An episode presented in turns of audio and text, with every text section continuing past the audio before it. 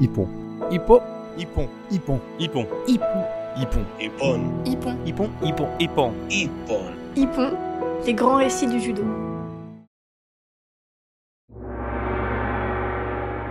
Tokyo 1964. La première grande rencontre mondiale par catégorie de poids. Anton Giesing le plus grand. Les Français repartent bredouille. La révélation Isao Okano. L'URSS s'affirme avec quatre médailles.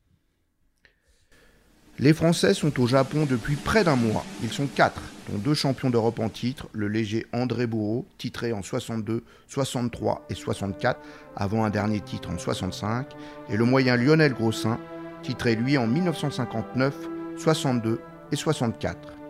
Avec eux, comme la règle de l'époque le permet, et parce que les chances françaises en lourd paraissent modestes, un second léger, Michel Lessurgeon, qui vient d'obtenir une médaille européenne, et un second moyen, le brillant technicien français Jacques Lebert, champion de France toute catégorie et champion d'Europe 1963.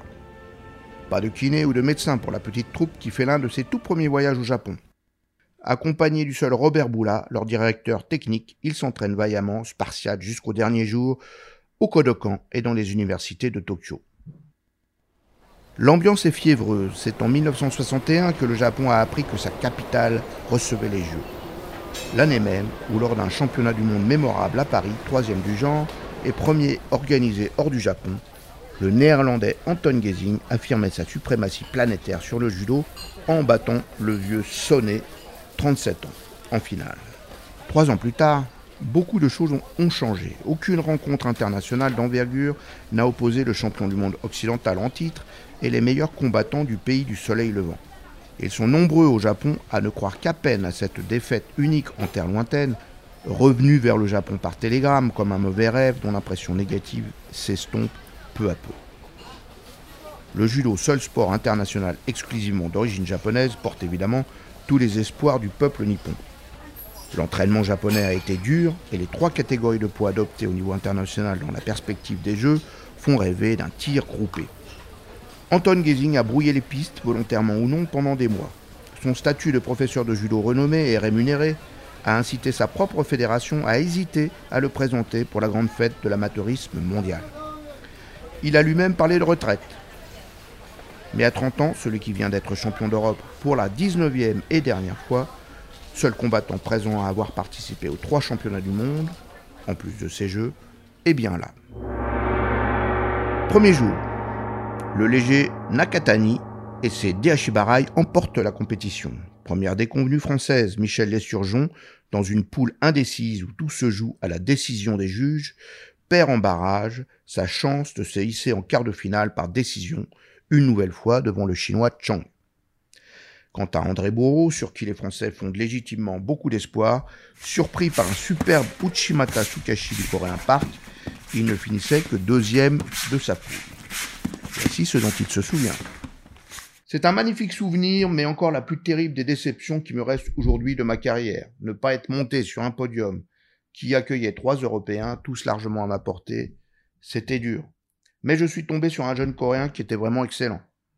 Il m'a mené rapidement et j'ai dû faire le forcing pour essayer de revenir et il m'a contré. Quand j'en parle, c'est la même émotion, la même frustration que celle que j'ai éprouvée dans les vestiaires qui me monte au cœur. Sinon, je revois bien la finale de Gizing, comme si c'était hier. Son geste pour chasser les supporters hollandais qui se précipitaient sur le tatami et tous les étudiants au bord pendant l'immobilisation décisive qui criaient Kaminaga-san, Kaminaga-san d'un air affolé et désespéré. Il n'arrivait pas à comprendre ce qu'il voyait. Le lendemain, le tout jeune Isao Okano, 20 ans et troisième dan seulement, ce qui étonne les observateurs, sort très facilement de sa poule pour se hisser en quart où l'attend Lionel Grossin, efficace lui aussi jusque-là avec son Uchimata et son Tomoenage. C'est la dernière chance française puisque Jacques Lebert a cédé un peu plus tôt à la puissance de l'allemand Hoffmann. Le combat de Lionel Grossin sera brillant mais pas suffisant pour arrêter la machine Okano sur la route du second titre japonais. Lionel Grossin raconte. Je ne sais pas si notre entraînement avait été bon, mais moi j'étais bien. Je me souviens de mon combat contre le néerlandais Snyder. Il était très grand et je lançais beaucoup de tomonage. L'arbitre était l'anglais Palmer, une grande figure du judo, et il m'a dit arrête de lancer tomonage ou je te sanctionne. Il pouvait tout se permettre. Okano, c'était un fou d'entraînement. Il allait faire son footing avec des semelles de plomb aux pieds. Il faisait un judo très ouvert, il attaquait constamment, mais il était vulnérable aussi. Il a commencé par me marquer Wazari, mais j'ai répliqué sur un sasae en soutemi, et il est tombé. L'arbitre lui a donné Wazari. Mais pour lui, le combat a été arrêté et la marque finalement annulée, mais on ne m'a pas attribué l'action. Dans une phase au sol, il a placé ses mains sur mon cou, il s'est carrément mis sur le dos. C'était ma chance, d'autant que j'étais plutôt bon en éoisage. J'ai cherché l'immobilisation, mais c'est moi qui étais étranglé. pourtant, j'avais la veste presque sur le menton. Je ne sais toujours pas vraiment comment il a fait.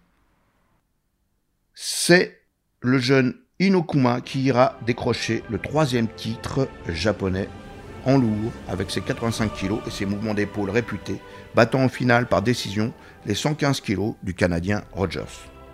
Tout est prêt pour le grand défi, le moment attendu depuis trois ans, la revanche entre Kizing et le Japon. Si les Japonais sont sur leur tableau de marche en attendant l'apothéose, la seconde leçon de cette première partie des Jeux est l'avènement du judo du RSS. On les voyait venir en Europe depuis deux ans avec inquiétude, ces lutteurs au nom qui finissent par off comme Oleg Stepanov ou Z comme Kiknadze ou Chikbiladze. Les voici qui colonisent les podiums avec un judo surprenant, une condition physique hors norme. Le futur se construit. C'est l'illustre Akio Kaminaga qui a été choisi. Champion du Japon pour la troisième fois, finaliste des championnats du monde en 1958 et surtout l'homme qui, battu d'une courte décision, avait résisté à Gazing en 61. Sa sélection a été masquée le plus longtemps possible et il a étudié des mois les techniques du néerlandais que, selon leur dire, les entraîneurs ne craignent plus.